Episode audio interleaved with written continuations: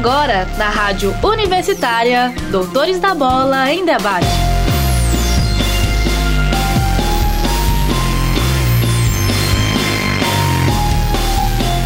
Sejam bem-vindos e bem-vindas ao programa Doutores da Bola desta sexta-feira, dia 20 de agosto de 2021. No programa de hoje, você confere uma entrevista exclusiva com o campeão mundial de tênis de mesa paralímpico e medalhista dos Jogos Rio 2016, Iranildo Espíndola, acerca da sua trajetória no esporte, dos desafios da modalidade no Brasil e da nova geração de atletas brasileiros do ramo.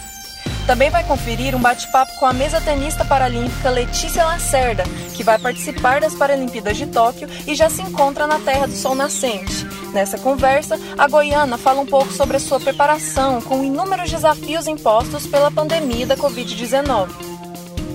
Além disso, você acompanha uma análise do documentário Atleta A, produção da Netflix e ainda fica por dentro de todas as informações do mundo dos esportes, dos times goianos no Brasileirão 2021, da vitória da seleção feminina brasileira de futebol de areia na Copa Intercontinental, sobre a conquista do título do WTA 1000 pela atleta brasileira Luísa Stefani, bem como o desempenho dos surfistas brasileiros na Liga Mundial de Surf. A apresentação é de Amanda Dutra, com as produções e reportagens de Amanda Caetano, Everton Antunes, Gabriel Antonelli, Heitor Duarte, Ildeu Youssef, Isadora Otto, Letícia Carvalho, Renata Cutso, Vitor Santos e Vitória Castro. Vem com a gente! Giro semanal. Vamos começar o nosso giro semanal com informações de Dota 2.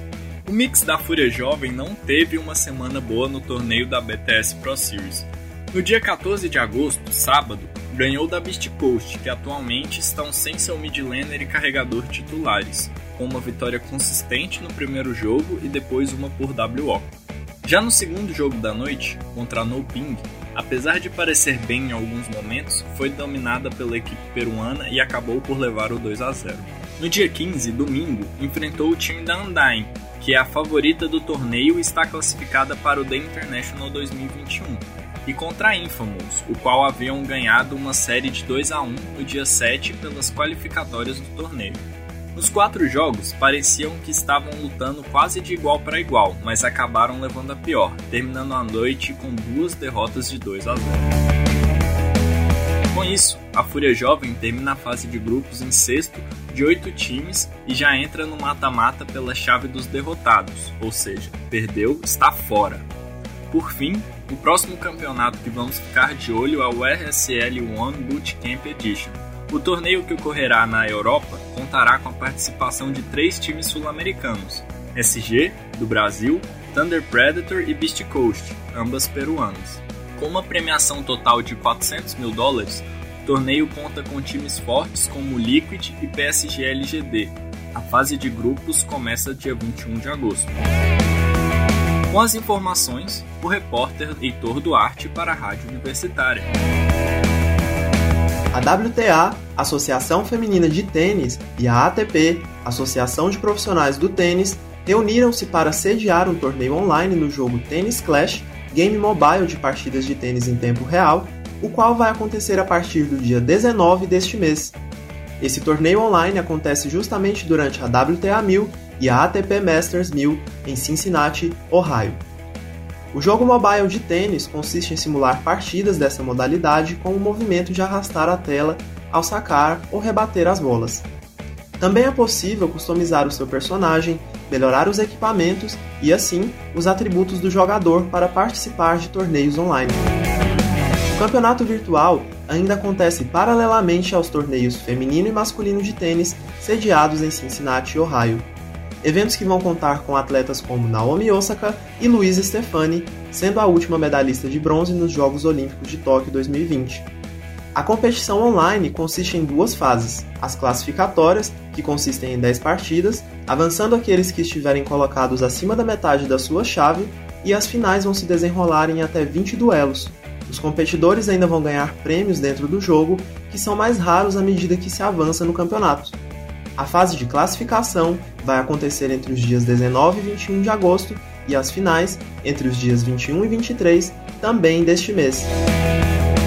Com as informações, o repórter Everton Antunes para a Rádio Universitária. Agora vamos falar dos times goianos no Brasileirão 2021. Começando pela Série A, o Atlético Goianiense, que venceu o último jogo diante do Bahia pelo placar de 2 a 1, tem como próximo adversário a Chapecoense. O jogo, que será válido pela 17ª rodada do Brasileirão, vai ser disputado amanhã, às 5 horas da tarde, na casa do time goiano, o estádio Antônio Ascioli. A vitória é muito importante para o Dragão, pois a depender do resultado do jogo entre Atlético Paranaense e Corinthians, a equipe do técnico Eduardo Barroca poderá entrar no G6 do Brasileirão. O Dragão irá embalado para o jogo contra a Chape. O time está invicto a quatro jogos, sendo duas vitórias e dois empates. Vale lembrar que o Atlético tem seis vitórias, cinco empates e cinco derrotas nessa edição do Campeonato Brasileiro. Já na Série B, quem está bem na fita é o Goiás. Após a vitória contra o Guarani por 2 a 1, o Esmeraldino saltou quatro posições na tabela e agora está na terceira colocação. Vale lembrar que o Verdão jogou ontem à noite contra o Brusque, de Santa Catarina. Já o outro goiano da Série B, o Vila Nova, se encontra em uma situação bastante diferente. O Colorado vem de uma sequência de três derrotas e ocupa a 15ª colocação, a somente dois pontos de distância da zona do rebaixamento. Em 18 jogos, o Tigrão conquistou apenas 4 vitórias, 6 empates e 8 derrotas. O último jogo do Colorado foi na quarta-feira diante do Vitória da Bahia. O próximo compromisso do Vila é no domingo, às 11 horas da manhã, contra o Botafogo, no estádio Newton Santos, no Rio de Janeiro. Na Série D, a Aparecidense segue na liderança do grupo 5. O Camaleão empatou a última partida que disputou pelo placar de 1 a 1. O jogo foi contra outra equipe goiana, o Jaraguá. Em 11 jogos, a Aparecidense obteve 6 vitórias, 4 empates e apenas uma derrota. O próximo compromisso do time de Aparecida de Goiânia será amanhã, às 4 horas da tarde, no estádio Aníbal Batista de Toledo, e também será diante de uma equipe goiana, o Goianésia. E já que estamos falando do Azulão, a equipe está na quinta colocação do grupo 5, empatada com o quarto colocado, o União Rondonópolis. O Goianésia tem 4 vitórias, 5 empates e 2 derrotas na competição. O último jogo da equipe, disputado contra o Porto Velho, também terminou empatado de 1 a 1. O último representante goiano na Série D do Brasileirão é o Jaraguá. O Gavião da Serra não está em boa fase e ocupa a última colocação do grupo 5. Em 11 jogos, o time obteve apenas uma vitória, dois empates e oito derrotas. Um boletim do repórter Vitor Santos para a Rádio Universitária. A Copa Intercontinental de Beach Soccer sediada na Rússia, começou no dia 13 de agosto e finalizou-se no domingo, dia 15 de agosto. O torneio reuniu as seleções do Brasil, Espanha, Rússia e Estados Unidos. A estreia da Canarinho foi contra as espanholas, atuais líderes do ranking mundial de BSWW, Beach Soccer Worldwide. A seleção feminina de Beach Soccer já estreou vencendo a Espanha com um placar de 3 a 2, enquanto a Rússia ganhou de 2 a 1 da seleção estadunidense. No dia seguinte, o Brasil ganhou dos Estados Unidos por 5 a 3, enquanto que a Rússia foi derrotada pela Espanha por 4 a 3. Resultado este que deu a vitória antecipada à equipe brasileira. No domingo, no início do jogo, as chances estavam favoráveis às brasileiras e às russas. Ao fim do primeiro tempo, a bola desviou na camisa 1 brasileira, Nathalie, e entrou no gol. Dois minutos depois, Zubilova marcou o gol na cobrança de tiro livre. Já no segundo tempo, Lele Vilar, em jogada individual, marcou um golaço, mas em seguida as russas marcaram mais dois gols. Na disputa final, o Brasil sofreu uma derrota de 4 a 1 contra as russas. Desse modo, acumulou 6 pontos e empatou com as líderes do ranking mundial de beach soccer worldwide, as espanholas, mas a Espanha perdeu para o Brasil no confronto direto, sendo esse o critério de desempate. Assim, as brasileiras ganharam o torneio. A seleção feminina de beach soccer conquistou seu primeiro título na sua terceira Copa Intercontinental. O primeiro torneio foi em 2019, ano da criação da equipe feminina, nos Jogos Mundiais de Praia, com a seleção levando o bronze para casa. No mesmo ano, o Brasil ficou com a prata no Sul-Americano da categoria. Com as informações, a repórter Isadora Otto para a Rádio Universitária. Vamos falar agora sobre o desempenho dos surfistas brasileiros na Liga Mundial de Surf, WSL. Quatro brasileiros vão representar o Brasil em busca do título, sendo três homens e uma mulher. Os atletas são Tatiana Weston Webb, Felipe Toledo, Gabriel Medina e Ítalo Ferreira. Esses quatro surfistas brasileiros se classificaram na sétima etapa, Open México, que foi a última etapa antes das finais do WSL, após o cancelamento da etapa do Tahiti, que declarou estado de emergência, devido ao aumento de casos de coronavírus. Os campeões mundiais de 2021 serão definidos somente no mês de setembro, entre os dias 8 a 17, e a competição irá acontecer nos Estados Unidos.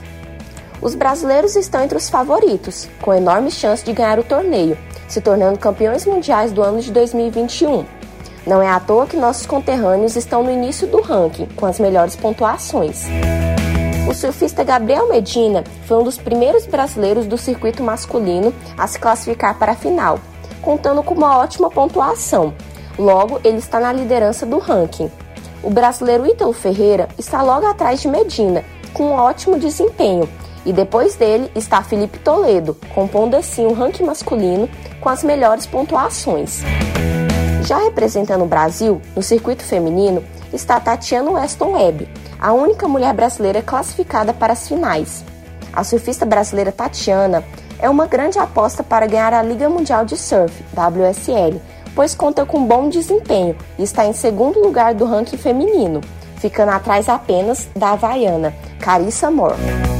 Com as informações, a repórter Amanda Caetano para a Rádio Universitária bem, ouvinte? Agora vamos falar sobre a vitória inédita de Luiz Stefani no WTA 1000, categoria de torneios de tênis da Women's Tennis Association. No último domingo, dia 15 de agosto, a recente medalhista olímpica e sua dupla canadense conseguiram a revanche contra a eslovena Andrea Klepat e a croata Daria Jurak, triunfando por 2 sets a 0. A tenista brasileira venceu o WTA 1000 em Montreal na categoria de duplas. A atleta comemora a maior conquista da sua carreira, pois garantiu a 19ª posição no ranking mundial e tornou-se a primeira brasileira no top 20. Luísa não se deixou abalar ao enfrentar na final as algozes que atrapalharam sua vitória no WTA 500 de San José na semana passada. A parceria recente com a canadense Gabriela Dabrowski já gera frutos, haja vista que jogam apenas o terceiro torneio juntas. Após o primeiro título, Luísa e sua nova parceira chegam preparadas para competir pela mesma categoria mais um WTA 1000, torneio em Cincinnati que começou nesta segunda-feira, dia 16 de agosto. Essa disputa é o último esquenta das duas antes da disputa do US Open Grand Slam em Nova York, que terá início no próximo dia 30. A repórter Letícia Carvalho com as informações para a Rádio Universitária. Prorrogação.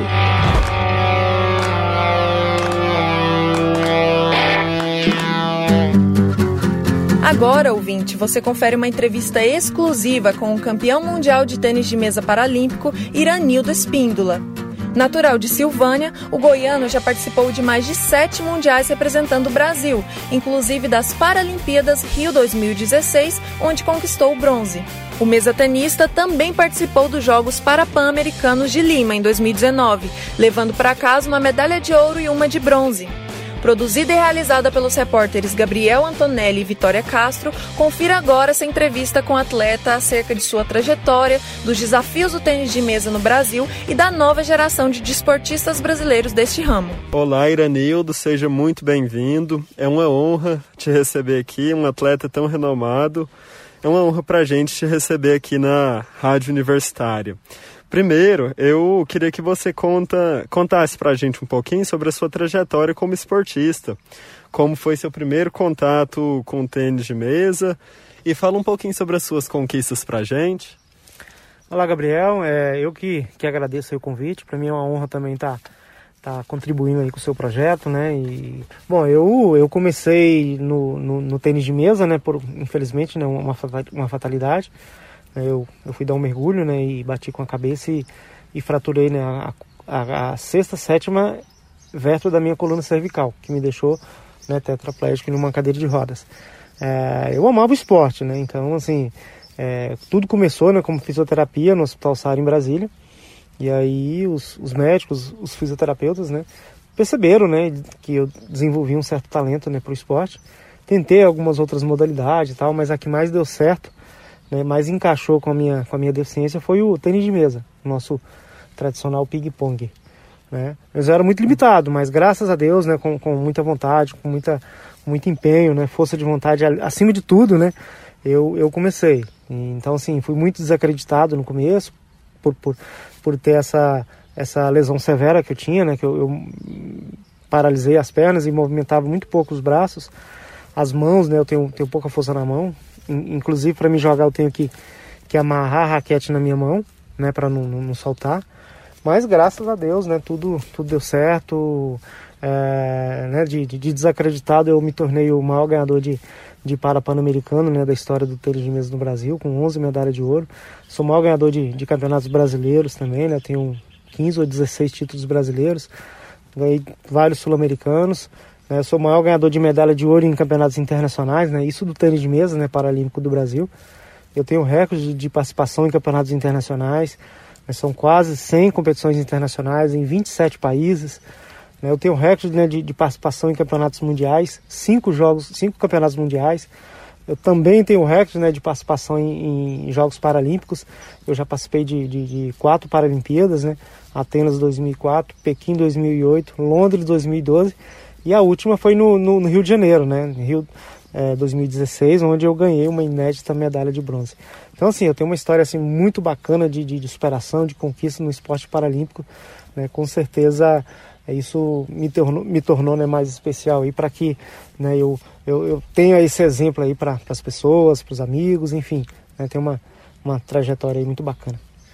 A gente vê que você faz parte dessa geração com mais medalhas de tênis, é, do tênis de mesa paralímpico para o Brasil. Você é um dos maiores representantes dela. Tendo em vista toda a sua história que você acabou de contar para a gente, sua, sua trajetória até aqui, o que esse esporte representa para você? Bom, a princípio, né, o, o, esporte me devolveu a vida, né? Eu, como eu falei, né, eu já nasci é, amando o esporte, né? Desde, desde criança, eu, eu sempre eu sempre gostei de esporte.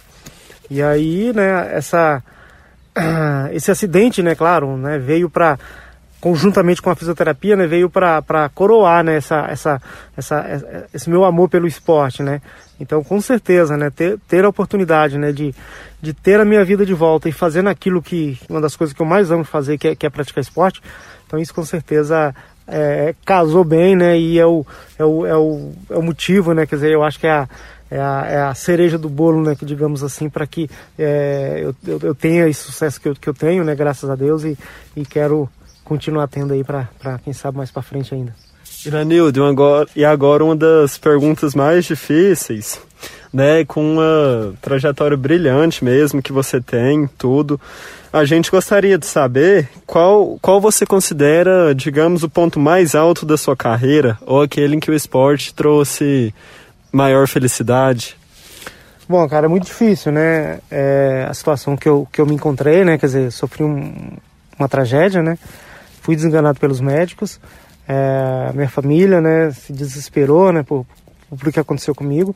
Levei muito tempo para me recuperar, né, mas graças a Deus, né, eu, eu me recuperei, né, e estou aqui bem, né, quer dizer, igual eu falei, né, devo tudo isso devo tudo isso ao esporte, mas o, acho que o ponto positivo mesmo foi a minha, minha garra, né, minha vontade de viver, porque eu ali no hospital acamado, né, e, e muita gente às vezes desiste, muita gente às vezes não, não, não, não luta muito, né, e acaba, e acaba é, não conseguindo sobreviver. Eu tive, perdi vários amigos, né, que, que teve internado é, junto comigo na época, né, de, de outros acidentes, de outras fatalidades, então muitos não, não, não teve essa força de vontade que eu tive, né? Então acho que o ponto positivo é, foi, foi a minha força de vontade, né? o amor que eu tenho na vida, né? o amor que eu tenho na minha família, a criação que eu tive, né? Que, que me ajudou muito a, a, a superar tudo isso e estar tá onde eu estou até hoje. Iranildo, outra coisa. Você, né, silvaniense, daqui do interior de Goiás, como que é você vindo daqui de uma cidade pequena, com um pouco mais de 20 mil habitantes. Qual que foi a sensação de participar de uma Paralimpíada representando o país? Pois é, esse é um dos orgulhos né, que eu tenho muito, né, e, e, com certeza né, eu recebo isso aqui em Silvânia, né, as pessoas é, me param na rua, amigos antigos, né, de, de, de, de, desde criança aqui em Silvânia, meus parentes, né, as próprias autoridades da cidade, né, eles, eles é, me apoiam muito, né, quer dizer, eles valorizam muito né, o fato né, de, um, de, um, de uma pessoa né, ter nascido numa cidade bem pequena aqui do interior né, e ter tido essa projeção que eu, que eu tenho né, a nível nacional e a nível internacional também. Então é, é uma honra para isso, eu fico feliz, né? Eu, eu, eu, não canso de, de todas as vezes que eu, que eu, que eu sou entrevistado, que as pessoas perguntam, né? Eu tenho o maior orgulho de, de dizer que eu sou goiano, nascido em Silvânia, na cidade do interior, igual você falou, na cidade pequena, com, com poucos habitantes mas que com certeza ela me deu essa projeção para o Brasil, para o mundo, e eu sou muito grato, sou muito feliz e, e faço questão né, de todas as vezes falar que eu sou goiano e silvaniense. Muito bom. E em 2018 você deu entrevista para o programa Stadium da, da TV Brasil Central com o seu técnico Paulo Molitro, o nome dele? É assim que se pronuncia. Molitro. Paulo Molitro. Uhum. E vocês comentaram sobre a visibilidade e o respeito que vem sendo adquirido pela seleção brasileira nas últimas competições. É, no qual você fez parte desse processo, conquistando medalhas. O que você consegue prever para o futuro do esporte no país? E conhecendo os atletas dessa nova geração, o Aloysio Lima, por exemplo, e o Guilherme Costa, o que você tem a dizer sobre o futuro do esporte paralímpico, do tênis de mesa paralímpico? Bom, como você falou, né, eu, eu né, tô no, no esporte paralímpico há muitos anos, né, quer dizer, eu sou de uma geração, né, talvez o, do início de tudo, né, é, foi muito difícil no começo, né, a gente é, teve que, que, mostrar na raça né, que, que nós, portadores de, de deficiência, sim, nós podemos é, ser, ser útil, né, digamos assim, podemos estudar, podemos trabalhar, podemos ter uma profissão e, por que não, né, é, é ser um atleta de, de, né, de nome, de renome, um atleta é, profissional. Mas foi muito difícil, né, eu remei muito no começo, né, tive que que, que contar com patrocínio. Às vezes eu tive até que dispor de, de bens pessoais para competir, para jogar, para comprar material. Né? E, mas com a nossa garra, né, com a nossa determinação né, e com os nossos resultados, a gente foi mostrando né, para a iniciativa privada, para os políticos, né, para as pessoas, né, que, que nós podemos sim, né, é, é, é competir de igual para igual como, como, como qualquer uma pessoa normal, né. E aí as coisas foram acontecendo, os resultados foram vindo, né, os incentivos foram aparecendo, né, o governo foi dando condições, mas isso foi uma, uma longo prazo mesmo, né. Hoje, graças a Deus, a gente tem uma, uma estrutura razoável, né, tá vindo uma nova geração de atletas, esses, esses aí que você falou mesmo, né, tanto o Aloysio é, Lima quanto o Guilherme Costa, é, eu posso dizer que, que foram, foram cria minha, né, digamos assim, são atletas que, que começou comigo, né, que, que eu tive a oportunidade de incentivá-los, que eu tive a oportunidade de orientá-los né, em relação a, a como é o esporte paralímpico, melhores materiais, né, melhores cadeiras de rodas, isso eu passei por todas essas etapas. Né, foi eu que, eu costumo brincar assim, eu que mastiguei tudo, né, então é, agora a nova geração que está vindo né, tem essa estrutura. A gente estava num centro de treinamento paralímpico lá em São Paulo, quer dizer, eu estava, né, a gente estava preparando agora para essas Paralimpíadas em Tóquio, no Japão. Né, o meu técnico lá era o Paulo Molitor, né? Então a gente é, tinha uma estrutura muito bacana lá, com profissionais, com, com fisioterapeutas, enfim, uma equipe multidisciplinar, médicos, é, nutricionista, né, tudo que um atleta profissional precisa. Né? Então, hoje no Brasil a gente tem esse treinamento e tem toda essa estrutura para que a gente tenha né, de, de, igualdade, de igualdade de condições de disputa aí com atletas, é, principalmente asiáticos e, e, e europeus. Então, é, o Brasil está tá, tá muito bem. Infelizmente, né, essa, essa pandemia né, é, prejudicou em todas, as, em todas as áreas e com certeza também o esporte. Eu não estou lá é, em Tóquio agora, nesse exato momento, né, por, por essa pandemia, né, na reta final da minha classificação, né, eu lá em São Paulo, é, foram canceladas algumas competições que eu teria que eu teria direito de participar e com certeza somar pontos no ranking, né, os 20 melhores do, do mundo na minha posição tá lá em tá lá em Tóquio agora nesse exato momento já, já treinando e preparando né, para as Paralimpíadas. E eu infelizmente né não tive a oportunidade de disputar a minha quinta Paralimpíada. Mas estou feliz né tem amigos meus lá tem pessoas que que, que começou comigo tá lá enfim né, então o esporte paralímpico hoje está bem desenvolvido e a tendência é, é cada vez melhorar mais.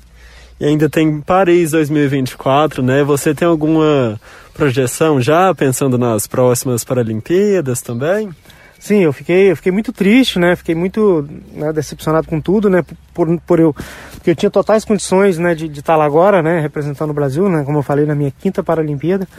Mas é, acho que a saúde é em primeiro lugar. A gente é, privilegiou, né? Isso, né? A maioria dos atletas que que estão lá agora já estavam classificados antes da pandemia, né? E aí eles aproveitaram essa oportunidade e estão lá. É, mas assim, não, não, acabou, né? Quer dizer, muitas pessoas brincam, né? Ah, você já está tantos anos assim, com tantas conquistas, né? É, já, já, já vai parar, já. Falo, não, eu, eu amo o que eu faço, é o que eu sei fazer de melhor nessa vida, estou bem de saúde, a idade já está um pouquinho alta, mas, mas eu, eu sofri um acidente, né? Eu tinha 26 anos de idade, eu fui campeão pan-americano pela primeira vez, eu tinha 29 anos, então para mim assim começou tudo tarde. Então, para mim, não tem limite. Quem vai me parar vai ser minha, minha, minhas limitações físicas, minhas limitações psicológicas. E essas aí tá 100% ainda. Né? E a projeção, com certeza, é voltar a preparar. Claro, né? a pandemia ainda está aí, né? a gente sabe que, que temos que ter cuidado ainda, mas ah, devagarzinho as coisas vão, vão voltando já. Eu quero já, talvez, no mês que vem, já, já pensar em começar a voltar a treinar. Tem uma competição em Uberlândia, agora em, em setembro. Né? Eu, eu já estou, assim, meio que que planejando participar dela lá devagarzinho, já para ir retomando. E com certeza, com certeza, Paris é o meu foco agora. Eu quero né, participar das Paralimpíadas, até porque vai ser três anos agora, né? Que deu uma, uma diminuída agora. Não, não diminuiu, né? Porque é, atrasou a Paralimpíada, ia ser o ano passado, ela está sendo agora. E aí a próxima daqui três anos. E com certeza o ano que vem vai ter Pan-Americano, vai ter Campeonato Mundial, né, vai ter outros eventos internacionais que eu quero com certeza participar como você me dizendo aí, né, sobre todo o seu pioneirismo também no esporte, essa trajetória tão brilhante e vitoriosa até agora. Como você se sente sendo inspiração para esses atletas mais jovens, que além de pioneiros, com certeza é uma inspiração para eles? É, essa é uma das coisas que, que eu me orgulho muito, né? E eu fico muito feliz, né, porque eu acho que tudo, tudo que a gente faz na vida, né, a gente tem que fazer bem feito. Eu sempre fui assim. Meus pais me ensinaram a isso, a minha família, parte da minha família são todos e muitas pessoas que eu conheço também são assim. Né? Tem objetivo na vida e quando vai, vai fazer esses objetivos, cumprir esses objetivos, fazer direito. Né? E eu tenho muito orgulho né, de, de, de, de, dizer que né, o que eu faço, eu faço de, de coração, eu faço com, com dedicação. E aí eu vou deixar um, tô deixando um legado aí muito forte. São, são pessoas que que estão seguindo, trilhando, né, aquilo que eu já que eu já trilhei, igual eu falei, né? Então são, são vários atletas, não só esses dois que eu citei, mas tem mais outros que, que começou comigo e aqueles que não começou, né, que se espelharam em mim, aqui, principalmente aqui no Brasil. Então eu fico muito, muito feliz, né, muito realizado, né, de, de, de, de ter feito um, um, um, bom trabalho, né, um trabalho que, que vai deixar esse legado, principalmente, né, para essa nova geração que está vindo agora, que eu quero com certeza é, aplaudir depois, né, para que futuras gerações também né, siga né, o exemplo deles e, e a gente não pare com, com, com o esporte, principalmente o esporte paralímpico no nosso país. Muito obrigado, Iranildo. Boa sorte por, por toda essa trajetória que você ainda tem aí pela frente, essa trajetória brilhante, que você continue representando muito bem nosso esporte brasileiro. E é uma, e é uma honra te receber aqui na Rádio Universitária. Bom, mais uma vez, né, eu que agradeço, né, eu fico, fico muito feliz né, de, de, de poder estar colaborando, né, de, de você ter lembrado de mim aqui como atleta, porque a gente, nós para atletas, né, principalmente, né, eu falo para, para atletas, né, que eu estou defendendo a minha classe, é a medalha é importante, né, um título importante, mas o maior reconhecimento que um atleta pode ter, você pode ter certeza que é, que é o reconhecimento do, do, dos amigos, do, dos fãs, né, das pessoas que né, que está por trás ali, que, que gosta do esporte e que valoriza o esporte. Então, né, mais uma vez, assim, muito obrigado. Quero aproveitar a oportunidade né, e, e convidar todos vocês aí que estão tá ouvindo, né, que está tá fazendo parte aí de, de, todo esse projeto, que a partir de agora né, comece a, a seguir o Iranildo aí nas redes sociais, né, que com certeza né, é vocês, é as pessoas que, que motivam né, para que a gente saia daqui, viaje, fica aí duas, três semanas, até um mês fora do nosso país, longe da família, mas competindo, né, é, é, trazendo, né, resultado aqui para o nosso país. Então é muito, é muito gratificante para gente, a gente e mais uma vez muito obrigado e, e pode sempre contar, com, contar comigo aí para o que for preciso aí, mas futuramente com vocês. Nós que agradecemos, Iranildo. O prazer foi todo nosso. Eu sou o repórter Gabriel Antonelli para a Rádio Universitária. Em entrevista ao repórter Yudel Youssef, a mesa tenista goiana Letícia Lacerda, que é a melhor atleta da classe 8 das Américas, falou um pouco da sua preparação com inúmeros desafios impostos pela pandemia da Covid-19 e ainda de como chega para as disputas do tênis de mesa no ginásio metropolitano de Tóquio. Confira a entrevista. Há 14 dias do início dos Jogos Paralímpicos de Tóquio, a mesa tenista goiana Letícia Lacerda, de 19 anos, que já está na terra do sol nascente, na cidade de Hamamatsu, me falou um pouco de como foi a sua preparação com inúmeros desafios impostos pela pandemia da Covid-19. Então, é, eu acho que a gente pode dividir o meu ciclo de treinamento para Tóquio em duas partes. O meu ciclo para Tóquio 2020 e o meu ciclo para Tóquio 2021, que foram fases completamente diferentes da minha vida. E assim, para Tóquio 2020, tava tudo indo muito bem. Eu tava muito concentrada, eu tava treinando muito bem, com muita frequência é, muito focada mesmo. As minhas participações em campeonatos é, foram bem boas. Eu estava até competindo em equipes lá em Portugal, né? No meu clube, a gente jogava por equipes. E assim, tava tudo indo muito bem, tava sendo uma época muito boa para mim. O meu nível técnico tava aumentando bastante, tava bem constante mesmo assim, tudo tava dando muito certo. E aí, a segunda fase, né, que no caso seria para Tóquio 2021, aí começou a ficar um pouco mais complicado tudo, né? Eu acho que para todo mundo foi um período bem difícil e para mim não foi diferente. Eu acabei passando um período de tempo muito grande sem treinar, não estava conseguindo ter constância nos treinos, a pandemia era o tempo todo, isola, não isola, quarentena, abre, fecha, abre. Então, assim, tava tudo bem difícil para mim. Aí também teve uma mudança, né? Que a gente acabou se mudando de casa. E tudo isso contribuiu para para eu ficar mais distante dos treinos. E então assim, minha preparação para Tóquio 2021 tava bem bem complicada mesmo, assim, no geral. E depois eu consegui voltar a treinar durante um tempo mas acabei que eu acho que pelo tempo que eu fiquei parada e tudo mais, acabou contribuindo para as minhas dores aumentar mais, entendeu? E foi assim um período bem complicado para mim. Eu tive que abrir mão dos treinos durante um tempo por causa da dor mesmo, que estava bem difícil. E aí eu consegui conversar com o CT e tal, e eles liberaram espaço para mim para eu ir lá treinar é, um pouco antes né, da concentração. E foi um período muito bom para mim, porque eu consegui retomar né, o, tudo que eu tinha aprendido, eu consegui voltar ativa mesmo. É, tive apoio de fisioterapeuta, preparador físico, treinamentos técnicos, alimentação, assim, tudo tudo muito bom para eu conseguir manter o foco e voltar ativa.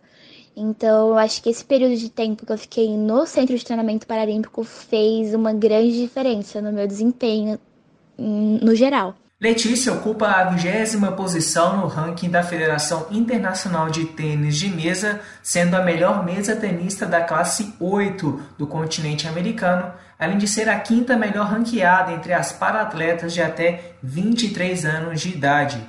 Ela, que vai disputar pela primeira vez os Jogos Paralímpicos, falou um pouco da sua expectativa para a competição. Então, as minhas expectativas para os Jogos de Tóquio.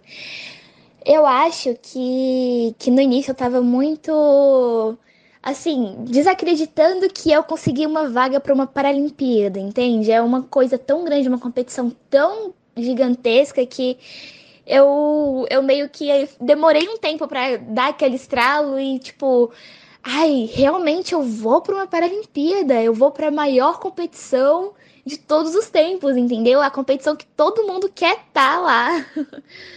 e quando caiu a minha ficha, de verdade, eu acho que, assim, ansiedade, expectativa, veio tudo em um combo muito doido, muito misturado. E minha expectativa no geral para a competição em si é bem alta. Eu vou pegar adversárias fortes, muito fortes, né? As melhores do mundo na minha classe. E eu acho que é um orgulho eu estar tá lá sendo considerada uma das melhores do mundo também, né? Porque querendo ou não, você tá numa competição desse calibre já te declara uma pessoa muito boa no que você tá fazendo, entendeu? Eu tive que trabalhar muito para chegar até aqui. E eu tenho muito orgulho de mim mesma. E eu acho que, que conseguir chegar nesse patamar, nesse nível, e poder jogar contra pessoas em um nível tão alto, vai ser uma experiência incrível. E a minha expectativa é que eu chegue lá e consiga dar o meu melhor e que as adversárias tenham um, um jogo acirrado comigo, entendeu? E que o jogo vale a pena. É isso que, que eu quero. Eu quero sentir que valeu a pena, entendeu? Tipo, eu acho que no final tudo valeu a pena. e é isso que eu espero sentir lá, quando eu estiver em Tóquio. Letícia também falou um pouco sobre como tem sido a sua experiência no período de aclimatação na cidade de Hamamatsu. Agora eu tô aqui em Hamamatsu treinando, né? E nossa, tá sendo uma experiência incrível esse período agora de treinamento aqui tudo muito da hora. Nossa, é incrível conhecer um lugar tão diferente da nossa realidade, né? Muito diferente de tudo que a gente conhece. É do outro lado do mundo, literalmente. Parece que eu entrei num portal e, e tô em outro lugar. E é, é muito massa poder viver isso tudo. É, é, especial demais. E mais legal ainda saber que minha mãe tá aqui, né? Mesmo que a gente ainda não tenha conseguido se ver, porque ela tá em outro hotel e tudo mais. Mas eu acho que saber que ela tá aqui, tão pertinho de mim, é, é muito louco. Nossa, é, dá um orgulho, assim, sabe? Um quentinho no coração. Mas eu tô muito feliz, de verdade, muito feliz mesmo. Inspirada pelo exemplo e presença da sua mãe, Jane Carla, Letícia Lacerda vai confiante para as disputas do tênis de mesa no ginásio metropolitano de Tóquio. A Letícia de agora pode dizer que não é a minha melhor versão de todas, de todos os tempos, mas é a minha melhor versão do agora. Eu vou dar 100% de mim nos jogos e eu tô dando 100% de mim em cada treino, em cada bola, e eu espero chegar lá conseguindo dar o meu melhor o tempo inteiro, enquanto eu puder. Essa é a minha meta, dar o meu melhor o tempo todo. E se eu fizer isso, eu vou sair de cabeça erguida, seja perdendo, seja ganhando, seja com uma medalha no pescoço, seja sem uma medalha no pescoço. Então, é isso, eu só espero que eu consiga manter o meu foco em cada ponto. Impedimento.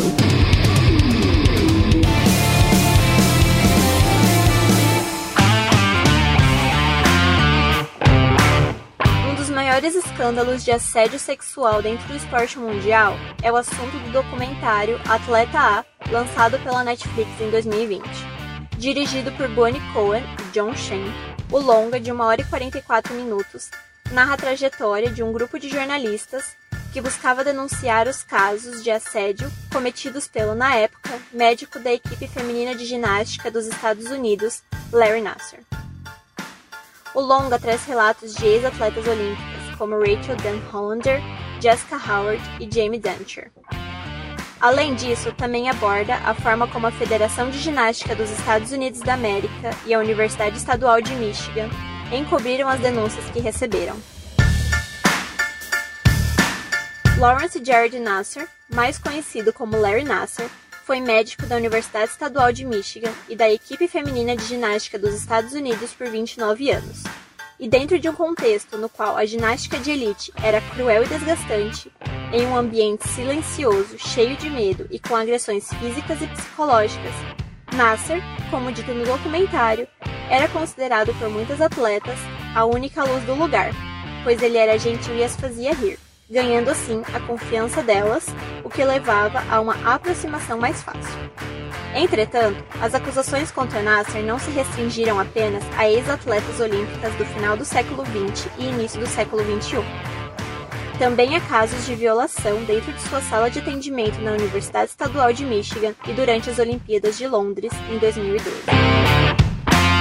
As acusações começaram a surgir depois que um jornal de Indianápolis, o Indy Star, publicou uma matéria em 2016, enquanto ocorriam os Jogos Olímpicos do Rio de Janeiro, a história contava sobre as políticas da Federação de Ginástica dos Estados Unidos quando recebiam acusações de assédio e sobre casos envolvendo um técnico da Federação Norte-Americana. Segundo o texto, a organização não encaminhava as acusações imediatamente às autoridades locais, a não ser que a vítima ou os pais assinassem um termo alegando o ocorrido. Após a publicação, Rachel Dan Hollander entrou em contato com um dos repórteres e contou que foi assediada não só pelo técnico, mas também pelo médico da equipe, Larry Nasser. Ela foi a primeira a denunciá-lo nesta ocasião, mas não a única. Entre elas estava Jessica Howard e Jamie Dancher, também atletas que representaram a seleção norte-americana em Jogos Olímpicos. Contudo, mesmo que o documentário relate sobre outros casos, o título remete a Meg Nichols, uma ginasta que buscava uma vaga na equipe olímpica dos Estados Unidos. Considerada por muitos uma estrela em ascensão, Meg conseguiu uma vaga na Seleção Nacional de Ginástica e passou a ser treinada em uma base no Texas, junto com outros atletas de elite, como Simone Biles. Entretanto, em 2015, durante uma consulta com Larry Nasser, o médico a assediou. O caso foi reportado às autoridades da federação. Entretanto, nada foi resolvido. Cerca de um ano depois, quando a matéria do IndyStar foi publicada, a mãe de Meg entrou em contato com os responsáveis e contou o caso da filha, que foi divulgado sem citar o nome dela. Durante a publicação da história de Meg como testemunha contra Nasser, ela era identificada como atleta A, sendo revelado seu nome apenas em um dos dias do julgamento de Nasser. Em 2018, após sete dias de julgamento e 156 depoimentos de vítimas, Nasser foi condenado a uma pena de 40 a 175 anos de prisão. Isto, somado às outras sentenças que ele já havia recebido, ultrapassam 300 anos. O documentário é bem completo e apresenta fatos e contextualizações relevantes para o entendimento do caso. Contudo, é necessário enfatizar que o longa tem faixa etária para maiores de 16 anos e possui temas delicados que devem ser assistidos e tratados com cuidado. Ademais, o filme é um documento importante que registrou e apresentou a todos mais detalhes sobre um dos maiores casos de assédio dentro do esporte mundial e a política por trás de uma grande organização dos Estados Unidos da América. Com as informações, a repórter Renata Kutsu para a Rádio Universitária. Doutores da Bola em Debate, na Rádio Universitária.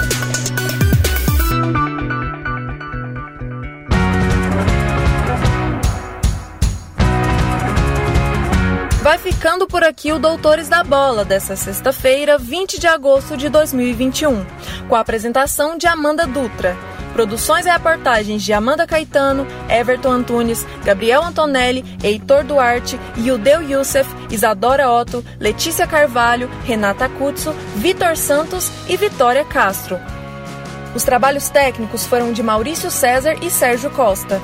Orientação do professor Ricardo Pavan e monitoria de Amanda Dutra. Siga a gente no Instagram, arroba Doutores da Bola, e no Twitter, arroba Doutores da Bola Underline. Acesse o site radio.fg.br e fique muito bem informado. Você pode conferir o programa de hoje e também os anteriores no Spotify e Deezer. Basta procurar por Rádio Universitária UFG. Até a próxima!